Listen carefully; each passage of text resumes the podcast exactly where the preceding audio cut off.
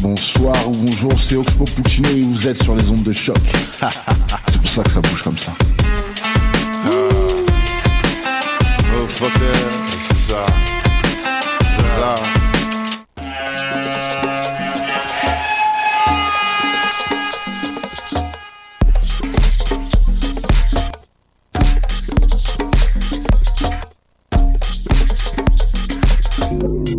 Vous écoutez Mutation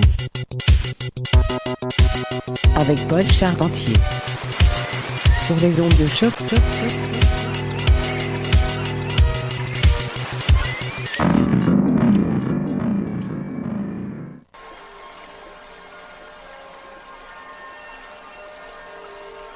Hey, hey, hey, bonjour à tous et bienvenue à ce premier épisode de 2018. Et oui, c'est Mutation édition du 14 janvier. Ici Paul avec vous pour les prochaines 60 minutes sur les ondes de choc.ca. Vraiment un grand plaisir d'être de retour en studio après le congé hivernal. Et on commence l'année en grand. J'ai un mix d'une quarantaine de minutes de notre collaborateur outre-mer Phil Karn qui nous a préparé quelque chose de bien spécial. Mais avant cela, je vais en profiter pour passer quelques parutions très récentes. Peut-être même glisser un classique là-dedans si je n'ai l'occasion et ou le temps. Mais on commence tout de suite en douceur, en soi, avec un extrait d'un morceau intitulé Affection par Softest, paru chez le label californien Inner Islands. Alors montez le volume et restez à l'écoute, c'est Mutation, le son du quartier latin depuis 2008.